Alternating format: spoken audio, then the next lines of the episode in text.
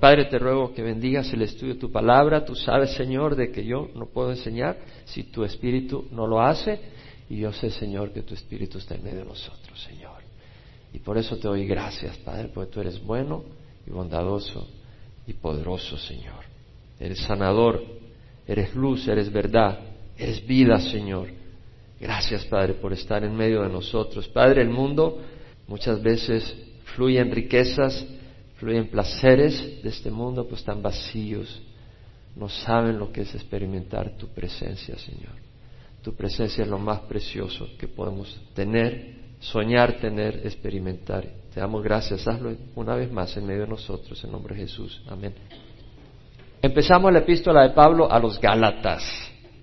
Martín Lutero llamaba esta epístola mi esposa, porque la consideraba tan pegada a él en esos días donde el Evangelio había sido corrompido y esta epístola rompía todas las estructuras de engaño y confusión y defendía el Evangelio de gracia que había sido corrompido durante los días de Martín Lutero y que había sido corrompido ya por los judaizantes en los días de Pablo. Por supuesto, Pablo no lo aceptó tranquilamente, sino que se opuso violentamente, porque el Evangelio es el poder de Dios para salvación y si tú lo corrompes, está llevando algo que nos salva. Es como agarrar una medicina que es efectiva y le añades algo que la hace inefectiva. Y si tú amas a las personas que les quieres dar esa medicina pues están muriendo, tú te vas a oponer a los instrumentos que lleven esa medicina corrupta y a aquellos que la sigan corrompiendo, porque sabes de que la vida de otras personas está en juego y aquí son vidas eternas. La epístola de Pablo a los Gálatas la verdad es que le he tirado varias horas de estudio y podría tirarle un poco más de horas de estudio a la parte histórica de cuándo ocurrió, etcétera. Y anoche mismo estaba batallando qué dar y qué no dar de la parte histórica. Y estuve ahí luchando un poco. Finalmente llegué a un entendimiento de qué es lo que voy a enseñar y creo que va a ser bueno incluir parte de la historia de la vida de Pablo y de la época en que Pablo escribe esta epístola. ¿Por qué? Porque nos ayuda a entender de que este es un libro histórico. Muchos libros religiosos, como los mormones y de otros, tú tratas de buscar los lugares y las personas que están mencionadas y no hay evidencia. De hecho, hay evidencia de que no existieron. Pero cuando estudias los libros de la Biblia, te das cuenta que la arqueología va descubriendo los lugares y va descubriendo las personas. Antes decían de que la Biblia no era cierto, que jamás se ha oído hablar de Poncio Pilato, y luego en el Cesarea encontraron una vez en el mar una roca que decía Pilato, los arqueólogos, y se dieron cuenta de que había evidencia histórica. Y así han encontrado muchos restos arqueológicos que muestran, y además hay libros históricos extrabíblicos que hablan de la historicidad de eventos y de lugares que menciona la Biblia. Estos no son cuentos de maricastañas, son historias y no solo son historias de realidades, sino que es la palabra de Dios que tiene verdades poderosas para transformarnos. Yo estoy convencido. Pablo, apóstol, no de parte de hombres ni mediante hombre alguno, sino por medio de Jesucristo y de Dios el Padre que le resucitó entre los muertos, y todos los hermanos que están conmigo a las iglesias de Galacia. Gracias a vosotros y paz de Dios nuestro Padre y del Señor Jesucristo, que se dio a sí mismo por nuestros pecados para librarnos de este presente siglo malo, conforme a la voluntad de nuestro Dios y Padre, a quien sea la gloria por los siglos de los siglos. Amén. Pablo escribe esta carta, es el autor, él se identifica como el autor y tiene muchos aspectos que identifican definitivamente que él es el autor de la carta, el apóstol Pablo, que fue convertido camino a Damasco cuando iba persiguiendo a la iglesia. Y vemos acá que él escribe a las iglesias de Galacia. La iglesia de Galacia, ¿dónde estaba Galacia? Galacia es una área en lo que es ahora Turquía y el nombre viene de Galia, o sea, Francia, en los tiempos antes de Jesucristo, cientos años antes de Jesucristo, unas tribus bastante violentas de la área de lo que ahora es Francia, los galos de Galia, emigraron hacia esa área de Turquía o Asia Menor, hacia el área central más o menos, y conquistaron el lugar y se plantaron ahí y el lugar se llamó Galacia, que quiere decir nación de los galos. Posteriormente en el imperio romano ellos añadieron lugares alrededor, incluyendo lugares al sur, y se conoció como la provincia de Galacia. Cuando Pablo escribe a las iglesias de Galacia, a los Gálatas, algunos están cuestionando si fue a las ciudades que estaban al sur de la provincia o a las ciudades que estaban al norte. Lo más lógico es que fueron las ciudades que estaban al sur porque fueron las iglesias que Pablo fundó durante su primer viaje misionero. Antioquía de Pisidia, Iconio, Listra y Derbe. Eso está en el libro de Hechos. Pablo fundó esas iglesias y probablemente como le está escribiendo a estas iglesias, es obviamente de que él escribió esto después de su primer viaje misionero. ¿Desde dónde escribió Pablo esta carta? Bueno, si nos vamos a Gálatas capítulo 2, versículo 11, y es interesante porque hay tanta diversidad de opiniones en esta parte histórica, que yo me podía haber estudiado tres semanas o dos semanas todos estos detalles. Pero yo pienso con mucha tranquilidad y con autoridad en el Señor de que lo que estoy diciendo es correcto. Capítulo 2 de Gálatas, vemos donde Pablo dice en el versículo 11, cuando Pedro vino a Antioquía, me opuse a él cara a cara porque era de condenar. Interesante, la Iglesia Católica dice que Pedro es la piedra de la Iglesia, la roca de la Iglesia. Aquí vemos que Pablo está acusando a Pedro de hipocresía en una carta bíblica. Y claro, Pedro se arrepintió. Vemos que la roca de la Iglesia no puede ser un hombre falible, es Cristo. Eso no hay duda. Tenemos un libro sobre la roca, si quieres leer un poco más sobre eso, lo escribí con ese propósito de ver a las personas, a entender realmente por qué Cristo es la roca y no Pedro. Y entender un poco Mateo 16, donde dice, tú eres Pedro y sobre esta roca edificaré mi iglesia, que la iglesia católica lo ha trastornado haciendo pensar que Pedro es la roca de la iglesia. No, lee ese libro y vas a darte cuenta de la evidencia bíblica. Ahora vemos acá entonces de que Pedro llega a Antioquía y Pablo dice cuando Pedro vino a Antioquía, no dice cuando Pedro fue a Antioquía. Lo que quiere decir de que Pablo está escribiendo esta carta es de Antioquía. Y esto fue después del primer viaje misionero. Si analizamos un poco la historia de la vida de Pablo, nuestro Señor fue crucificado ahí por el año 30. Después, en el año 32, fue el martirio de Esteban, el diácono que fue asesinado por el Sanedrín, por los judíos enojados cuando él le comparte el Evangelio. En el 32 fue el martirio de Esteban, entonces en el año 34 se cree que fue el año en que Pablo iba camino a Damasco y tuvo su conversión. Si vamos a Gálatas 1, 15 al 18, y quiero que me acompañen, vemos que Pablo dice, cuando Dios me apartó desde el vientre de mi madre y me llamó por su gracia, tuvo a bien revelar a su Hijo en mí para que yo lo anunciara entre los gentiles, no consulté enseguida con carne y sangre. Vemos que Pablo hace una pequeña referencia aquí, después vamos a entrar con más detalle, pero hace una referencia de que cuando Pablo tuvo el encuentro con Jesús camino a Damasco, y llegó a Damasco, y el Señor mandó a Ananías, y le dice, Ananías, ve a la calle llamada derecha, a la casa de Judas, y quiero que pongas las manos sobre alguien que se llama Saulo de Tarso. Y Ananías dice, pero si este es el que persigue a la iglesia, no te preocupes, le dice, yo lo he escogido para ser luz para los gentiles, o sea, mi siervo para que lleve el evangelio a los gentiles, y le voy a mostrar cuánto tiene que sufrir. Lo interesante es de que Pablo no recibe el evangelio de manos de Ananías. Pablo no recibe el Evangelio de los apóstoles, lo recibe directamente de Cristo. Y lo que menciona acá en el versículo 16 dice, no consulté enseguida con carne y sangre. Es decir, Pablo no consultó con nadie qué hacer, sino que Dios mismo le dijo qué hacer. Y dice, ni subí a Jerusalén a los que eran apóstoles antes que yo, sino que fui a Arabia y regresé otra vez a Damasco. Entonces vemos que Pablo tiene el encuentro con Jesús, camino a Damasco, en el año 34, y se va a Arabia. ¿Quién lo envió? El Señor lo envió a Arabia. No sabemos cuánto tiempo estuvo en Arabia, pero luego regresó a Damasco y se queda en Damasco predicando. Ya conocía el Evangelio, Dios se lo había revelado. Es el mismo Evangelio que conocían los apóstoles, pero a él se lo reveló sobrenaturalmente el Señor. Y Pablo viene y predica por tres años hasta que ya no lo aguantan y lo quieren matar. Y eso lo podemos ver en el libro de Hechos. Bueno, en el versículo 18 del capítulo 1 de Gálatas vemos entonces tres años después sufrí a Jerusalén para conocer a Pedro después de tres años. O sea, después de tres años de la conversión, acuérdese, Pablo, después del encuentro que tuvo en Damasco, ¿hacia dónde fue? Hacia Arabia. Luego regresó. Y ahora vemos que estuvo tres años y luego dice, después de tres años subió a Jerusalén. Aquí en Gálatas no dice por qué, pero en Hechos sabemos por qué. Lo querían matar y él tuvo que huir. ¿Quién escribió el libro de Hechos? Lucas. ¿Quién escribió Gálatas? Pablo. Entonces vemos cómo toda la escritura armoniza, tanto en hechos históricos como en hechos doctrinales. Entonces en Hechos 9, versículo 22, leemos que Saulo seguía fortaleciéndose y confundiendo a los judíos que habitaban en Damasco. ¿Por qué estaban confundidos? porque los judíos que estaban en Damasco insistían en la ley y Pablo traía el Evangelio y eso los confundía a ellos, porque no estaban abiertos a la luz. Y vemos que dice, después de muchos días los judíos tramaron deshacerse de él, pero su conjura llegó al conocimiento de Saulo, y aún vigilaban las puertas día y noche con el intento de matarlo.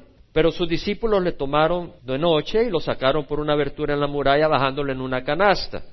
Cuando llegó a Jerusalén, ¿se da cuenta? Cuando llegó a Jerusalén trataba de juntarse con los discípulos y todos le temían no creyendo que era discípulo. Entonces vemos que en Gálatas 1.18 dice tres años después salió a Jerusalén. En Hechos 9 vemos versículo 26 cuando llegó a Jerusalén. O sea, armoniza. Y vemos también la razón, porque lo querían matar. Y vemos también de que cuando llega a Jerusalén le tienen miedo porque él era el que perseguía a la iglesia y ponía a la gente a la cárcel y muchos murieron a causa de Pablo. Entonces vemos en el versículo 27 que Bernabé lo tomó y lo presentó a los apóstoles. Y les contó cómo Saulo había visto al Señor en el camino y que él había hablado y cómo en Damasco había hablado con valor en el nombre de Jesús. Y vemos que estaba con ellos moviéndose libremente en Jerusalén, hablando con valor en el nombre del Señor. Entonces Pablo va a Jerusalén y se queda en Jerusalén ministrando.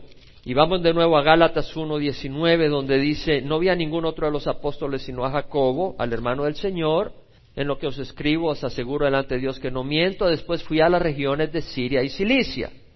Entonces vemos en Gálatas 1.21 de que Pablo, después de estar en Jerusalén, va hacia dónde? Siria y Cilicia. Pero no nos dice Gálatas por qué. Hechos nos dice por qué. En Jerusalén lo quieren matar, prácticamente. Si vamos a Hechos 9, 29, 30, leemos de que hablaba y discutía con los judíos helenistas, mas estos intentaban matarlo. Los helenistas son aquellos judíos que no nacieron en la tierra palestina, sino en otras áreas dentro de la cultura griega de ese día. Entonces estos querían matar a Pablo. Cuando los hermanos lo supieron, lo llevaron a Cesarea, que está al norte, y de ahí lo enviaron a Tarso. Ahora Tarso, ¿dónde está? En Cilicia. Entonces está coincidiendo con lo que dice el libro de Gálatas donde dice que fue a las regiones de Siria y Cilicia. Cesarea está subiendo hacia Siria. Y luego tenemos a Cilicia que está en la parte de Turquía hacia el sureste. Entonces vemos la armonía. Entonces vemos de que Pablo, pues, después de ministrar en Jerusalén, tiene que salir huyendo y se va a Tarso, de donde él era originalmente. Él era Pablo de Tarso. Entonces se queda en Tarso de Cilicia ministrando el Evangelio en esas regiones por varios años. Entonces pasa algo. ¿Se acuerdan de la persecución cuando murió Esteban? Cuando mataron a Esteban. ¿En qué año fue, dijimos? 32. Con el asesinato de Esteban hubo una persecución de la iglesia. Entonces los cristianos salieron huyendo y fueron a Fenicia, llegaron a Antioquía. Esta es la Antioquía que está al norte, no Antioquía de Turquía, sino Antioquía que está al norte de Siria. Y llegaron a Chipre. Ahora, en Antioquía se arraigó el Evangelio, empezó a prosperar el Evangelio, aunque los judíos que habían salido por la persecución, que llegaron a Fenicia, Antioquía y a Chipre, esos judíos que llegaron a Antioquía no compartieron la palabra con los gentiles, solo con los judíos. Entonces, llegaron otros cristianos de Chipre y de Sirene, al norte de África, a Antioquía, y esos compartieron la palabra con los griegos, no solo con los judíos, sino con los griegos. Y hubo un gran avivamiento, un gran evangelismo, floreció la iglesia en Antioquía y entonces los apóstoles enviaron a Bernabé para ver qué estaba pasando.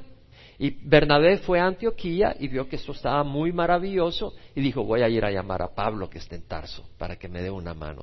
Entonces, si vamos al libro de Hechos, vemos sobre eso en el capítulo 11, versículo 19, donde dice, los que habían sido esparcidos a causa de la persecución que sobrevino cuando la muerte de Esteban, llegaron hasta Fenicia, eso es lo que es Líbano ahora, Chipre, la isla que está en el mar Mediterráneo, y Antioquía, no hablando la palabra a nadie, sino solo a los judíos, lo que ya les mencioné. Pero habían algunos de ellos, hombres de Chipre y de Sirene, ya les mencioné, los cuales al llegar a Antioquía hablaban también a los griegos, predicando al Señor Jesús. Y la mano del Señor estaba con ellos y gran número que creyó se convirtió al Señor.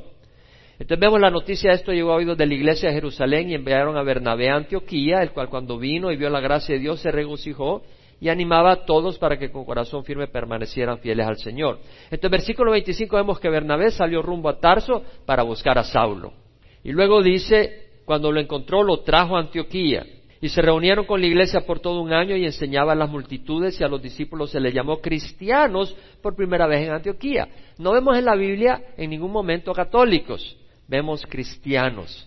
Y ese nombre se lo dieron la gente a los cristianos. Allí dice, se le llamó cristianos por primera vez en el versículo 26. A los discípulos se le llamó cristianos, es decir, como quien dice, a la manera de Cristo o seguidores de Cristo.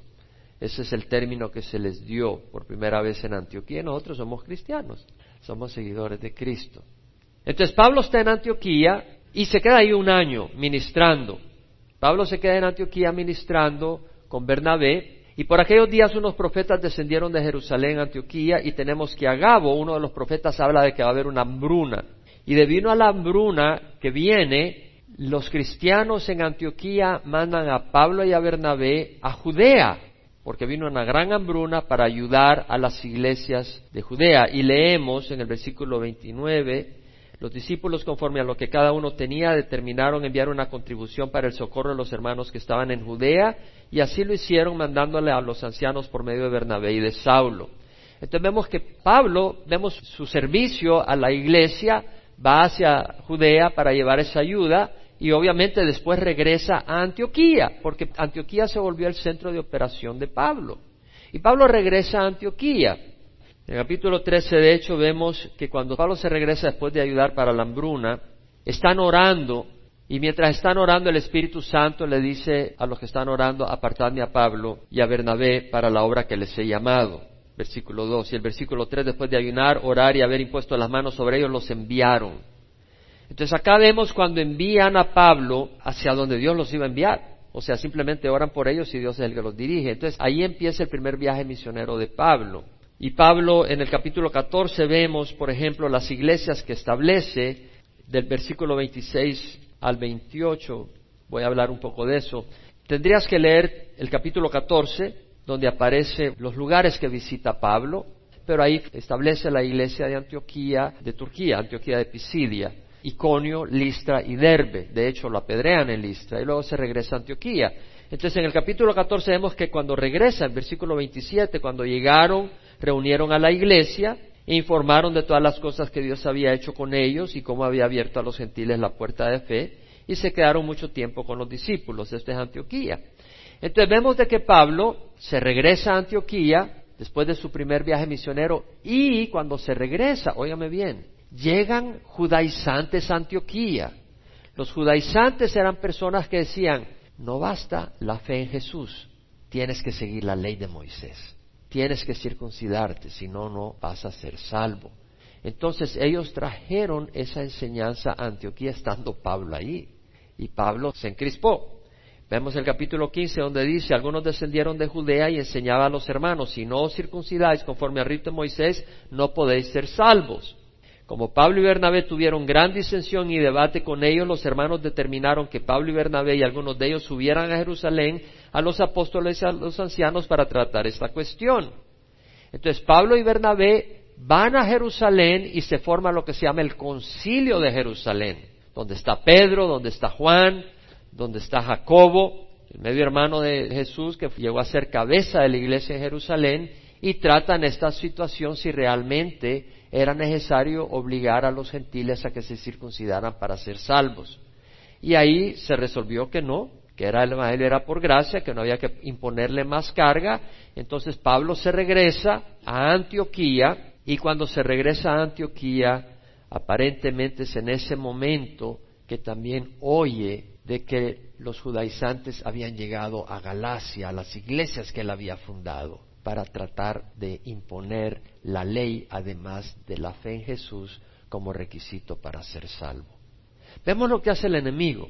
Es decir, de hecho, cuando es el concilio de Jerusalén, en Jerusalén mismo, cuando llega Pablo, en el capítulo 15, versículo 4. Cuando llegaron a Jerusalén fueron recibidos por la iglesia, los apóstoles y los ancianos informaron todo lo que Dios había hecho con ellos. Pero algunos de la secta de los fariseos que habían creído se levantaron diciendo, es necesario circuncidarlos y mandarles que guarden la ley de Moisés.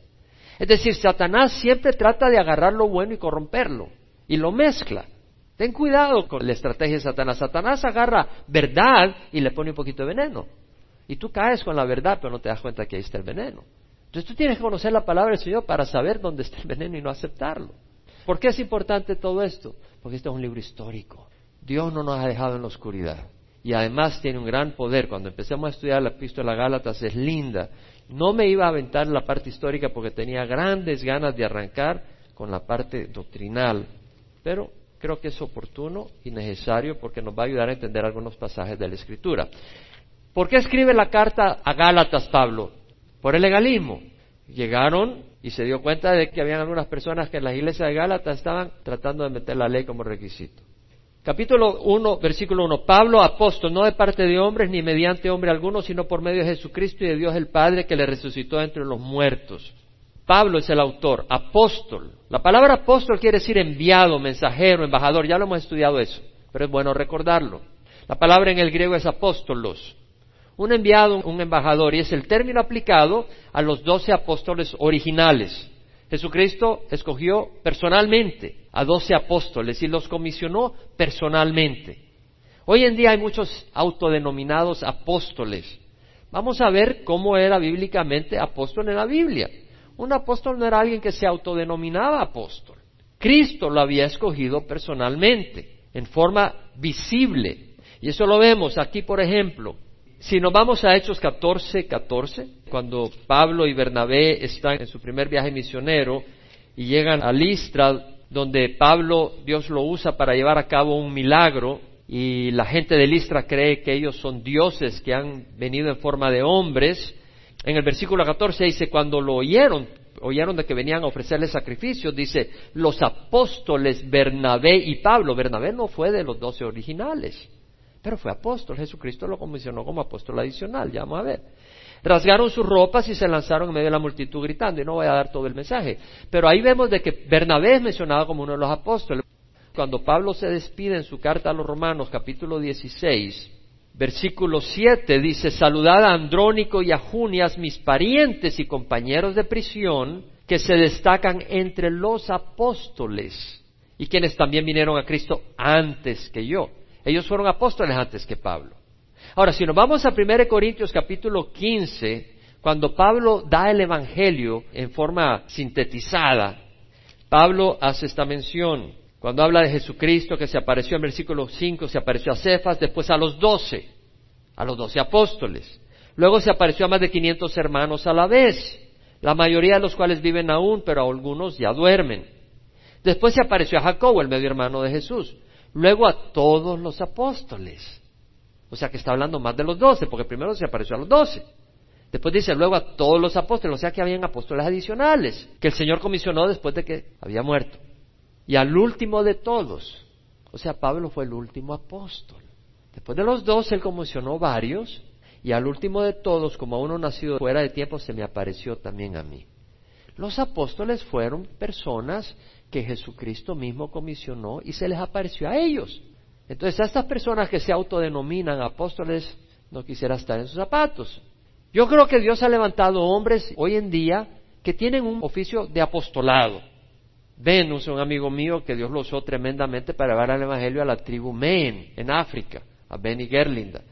Cuando ellos llegaron no había caminos ni nada, nunca habían oído hablar de Cristo, los tuvieron que bajar en un helicóptero y dejarles comida en un helicóptero. Y él aprendió el idioma de la gente y luego les compartió el, Evangelio y al traductor tradujo la parte de la escritura al idioma men, al traductor lo mataron. Yo recuerdo cuando él escribía sus cartas compartiendo y recuerdo cómo él llegó a la tribu men. Yo recuerdo estaba en Colombia Bible College, estaba en una fila y él compartiendo el deseo que tenía de ir a un lugar donde jamás hubieran compartido a Jesucristo. Y después me escribió cómo milagrosamente se le abrió la puerta con SIM, esa organización misionera, para llegar a la tribu Men en África. Y se convirtió mucha gente, hasta brujos del área fueron convertidos. Yo veo a Ben como un apóstol en ese sentido, pero jamás lo llamaría apóstol en el sentido bíblico, porque yo creo que ese término se está usando y se está sacando fuera de lugar.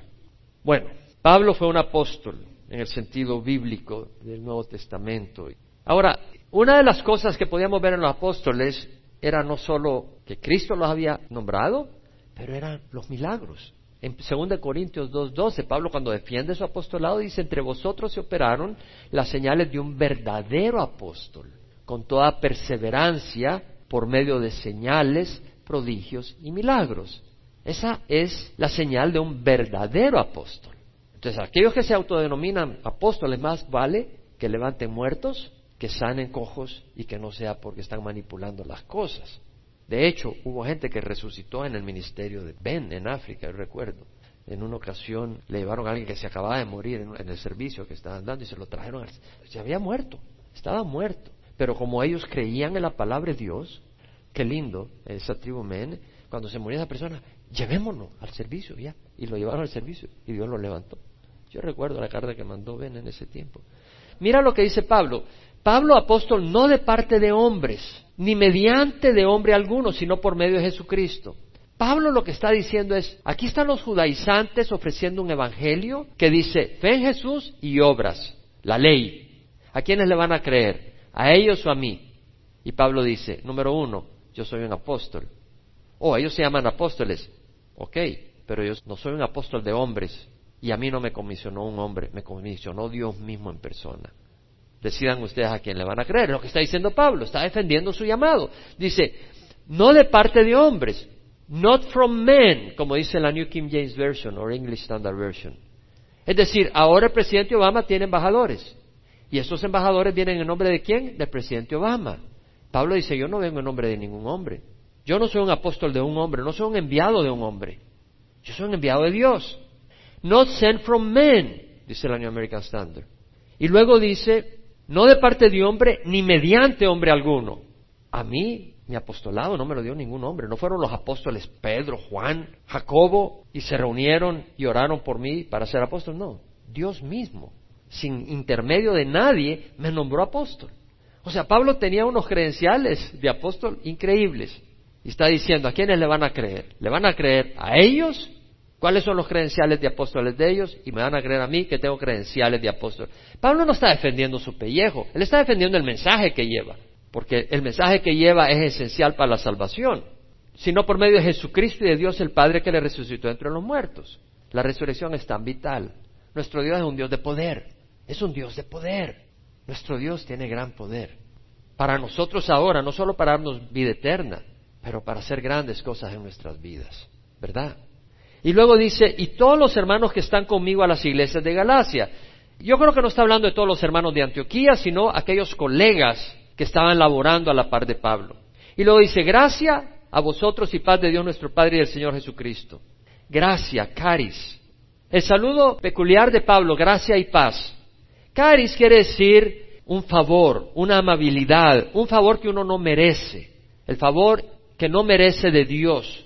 En inglés es grace. Y me acuerdo en el Columbia Bible College habían usado ese acrónimo, un profesor de evangelismo decía, Grace quiere decir God riches at Christ's expense, la riqueza de Dios a costa de Cristo. Eso es lo que es gracia, la gracia de Dios. Y entonces dice, gracia y paz, e Irene. E Irene quiere decir paz, quiere decir tranquilidad, quiere decir ausencia de destrucción, ausencia de arrebatamiento. Y quiere decir también ausencia de guerra. Y habla de seguridad y prosperidad de tiempo de paz. Pero aquí no está hablando de una paz externa, está hablando de una paz interna. Porque todos nosotros hemos experimentado una revolución interna. Hemos experimentado lo que es estar ebulliendo internamente sin paz. Y Pablo dice gracia y paz. No puedes tener paz si no has experimentado la gracia de Dios. La gracia de Dios, el favor de Dios. Ahí donde tú estás ahorita, tú puedes experimentar la paz de Dios, así como la estoy experimentando ahora. Y no quiere ser ausencia de conflictos. Conflictos sobran, pero la gracia de Dios, el favor de Dios te permite tener acceso a la paz de Dios. ¿Cómo entramos a esa gracia? Es por fe. Romanos 5, 1, 2, Pablo dice, habiendo sido justificados por la fe, tenemos paz para con Dios por medio de nuestro Señor Jesucristo. Ayer decíamos, no puedes tener la paz de Dios si no has hecho paz con Dios. Habiendo sido justificados por la fe, declarados justos por la fe, no por mis obras. Habiendo sido declarados por la fe, tenemos paz para con Dios por medio de nuestro Señor Jesucristo, por medio de quien tenemos entrada por la fe a esa gracia en la cual estamos firmes. Entonces, por fe Tú puedes entender y reconocer lo que Dios te ha dado y recibir de Dios, no mentalmente, sino realmente, la paz que Dios quiere que tengas. Y luego Pablo dice, hablando del Señor Jesucristo, que se dio a sí mismo por nuestros pecados, para librarnos de este presente siglo malo conforme a la voluntad de nuestro Dios y Padre, a quien sea la gloria por los siglos de los siglos. Amén. Quien se dio a sí mismo. Jesucristo se dio a sí mismo. A Él no lo atraparon. Él se entregó, darse es darse. Él se entregó voluntariamente. Él hizo una ofrenda voluntaria de su vida. En Juan 10, 17 al 18 Jesús dijo, yo doy mi vida para tomarla de nuevo. Nadie me la quita, sino que yo la doy de mi propia voluntad. Oh, uno puede dar alguna cosa. Jesús se dio a sí mismo. Él no dio posesiones, Él no dio lo que le sobraba, Él no dio un poco de su tiempo, Él se dio a sí mismo. Él dio su sangre. ¿Qué más podía dar? Se dio todo. Dio todo por nosotros, miserables pecadores. Eso es lo que valemos nosotros. Y Satanás lo que quiere es que no reconozcamos lo muy preciosos y especiales que somos. Esa es la estrategia de Satanás. Jesucristo no nos mira como granos de arena en un montón de arena en una playa. Nos ve como un padre que tiene cada hijo que ama. Los humanos tal vez tenemos dos o tres y cada uno es muy especial. Y Dios nos ve con ese corazón y con ese entendimiento. Y vemos de que dice que se dio a sí mismo por nosotros por nuestros pecados. ¿Qué quiere decir? Jesús se dio a sí mismo por nuestros pecados. Eso es lo que quiere decir, es decir, para pagar por nuestros pecados. ¿Por qué? En Romanos 6:23 sabemos que la paga del pecado es muerte. Hay un castigo por el pecado y esa es muerte. ¿Qué tipo de muerte? Dos tipos, física y espiritual. Hay una muerte física, o sea, muere este cuerpo, pero hay una muerte espiritual, estamos separados de Dios, ¿no? Y esa separación puede ser eterna si no venimos al Señor. Entonces, vemos que es muerte. Ahora, cuando recibimos a Cristo, ¿qué pasa? Espiritualmente volvemos a la vida. Y un día el cuerpo volverá a la vida. Pero hay otra cosa. ¿Qué otro problema tiene el pecado además de darnos muerte física y muerte espiritual? ¿Qué otra cosa hace? Nos esclaviza, nos hace esclavos. Cuando vinieron los judíos que habían creído en Él, Él les dijo, si ustedes permanecen en mi palabra, la palabra de Jesús es verdad, verdaderamente son mis discípulos y conocerán la verdad y la verdad los hará libres. Y ellos respondieron, nosotros somos descendientes de Abraham, jamás hemos sido esclavos de nadie. Como dice, seréis libres. Y Jesús les dijo, en verdad, en verdad te digo que el que comete pecado es esclavo del pecado. Y el esclavo no queda en casa para siempre, pero el Hijo permanece para siempre. Y si el Hijo os hace libre, seréis verdaderamente libres. Entonces vemos que el pecado nos esclaviza. ¿Usted sabe de gente que ha sido esclavizada por el alcohol? ¿Puede decir amén? Algunos de nosotros tal vez. ¿Usted sabe de gente que ha sido esclavizada por las drogas? Amén. ¿Sabe usted de gente que ha sido esclavizada por la pornografía? Amén. Personas que han sido esclavizadas por la amargura? Amén. Personas que han sido esclavizadas por el odio? Amén. Personas que han sido esclavizadas por el egoísmo, por el materialismo? Amén. Y no pueden salir de ahí. Y de distintas áreas que te pueden esclavizar y tú no puedes salir de ahí. Bueno, no tienes que quedarte ahí. Cristo tiene poder. Cristo tiene poder. Mira lo que dice. Se dio a sí mismo por nuestros pecados para librarnos de este presente siglo malo, conforme a la voluntad de nuestro Dios y Padre. ¿Cuál es la voluntad de nuestro Dios y Padre? Librarnos de este siglo malo, lo acabamos de leer. Esa es la voluntad de nuestro Dios y Padre. Librarnos de este siglo malo. Librarnos del engaño. O nos van a querer engañar, pero nosotros ya no vamos a estar adentro, siendo parte de ese sistema. Este mundo está lleno de engaño, de mentira, de egoísmo, de hipocresía, de arrogancia, de crimen, de amargura, de pleitos, de violencia, vanidad, ceguera, esclavitud a las drogas, al alcohol, a la pornografía, a la inmoralidad y otros hábitos destructivos. Cristo vino a sacarnos de eso. No tienes que esperar a que mueras para ser libre de eso. En primera de Pedro 2.24 leemos, el mismo llevó nuestros pecados en su cuerpo sobre la cruz, a fin de que muramos al pecado y vivamos a la justicia, porque por sus heridas hemos sido sanados. Y está hablando de moralmente, porque dice, el mismo llevó nuestros pecados en su cuerpo sobre la cruz, a fin de que muramos al pecado y vivamos a la justicia. El hombre natural no puede morir al pecado y vivir a la justicia. Pero el que ha nacido en Cristo Jesús puede morir al pecado y vivir a la justicia porque por sus heridas hemos sido sanados. Esa es la gran noticia. En Colosenses 1, 13 al 14, Pablo dice, Él nos libró del dominio de las tinieblas y nos trasladó al reino de su Hijo amado. Los que hemos nacido de nuevo hemos sido librados de qué? Del dominio, del poder, de las garras de la oscuridad. Y hemos sido trasladados. ¿A dónde? Al reino de su Hijo amado. Pero ¿qué se requiere para salir del dominio, de las garras, del poder de la oscuridad y entrar al reino de Dios? ¿Qué se requiere? Arrepentimiento. Jesucristo, cuando Juan Bautista había sido encarcelado, subió a Galilea diciendo, arrepentíos porque el reino de los cielos se ha acercado, el tiempo se ha cumplido. Arrepentíos y creed en el Evangelio. El reino de Dios se ha acercado, el tiempo se ha cumplido, arrepentidos y creen en el Evangelio. Entonces, para entrar a esa libertad tenemos que arrepentirnos. Y Dios nos va a dar esa libertad. Y es la voluntad de Dios. Mira qué lindo que dice, se dio a sí mismo por nuestros pecados para librarnos de este presente siglo malo conforme a la voluntad de nuestro Dios y Padre. Cuando Jesucristo estaba en el huerto de Getsemaní, Él clamó y dijo, Padre mío, si esta copa no puede pasar sin que yo la beba, hágase tu voluntad. ¿Cuál era la voluntad del Señor? Que Jesús fuera a la cruz. ¿Por qué? Porque a través de la cruz podíamos decir nosotros ahora, Él mismo llevó nuestros pecados en su cuerpo sobre la cruz, a fin de que muramos al pecado y vivamos a la justicia, porque por sus heridas hemos sido sanados. Y Jesús tiene poder para sanarnos emocionalmente. ¿Crees que sí?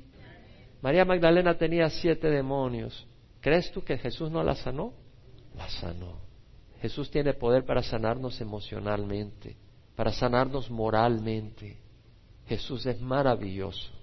Primera de Juan 3, 8b, leemos, el Hijo de Dios se manifestó con este propósito para destruir las obras de Satanás.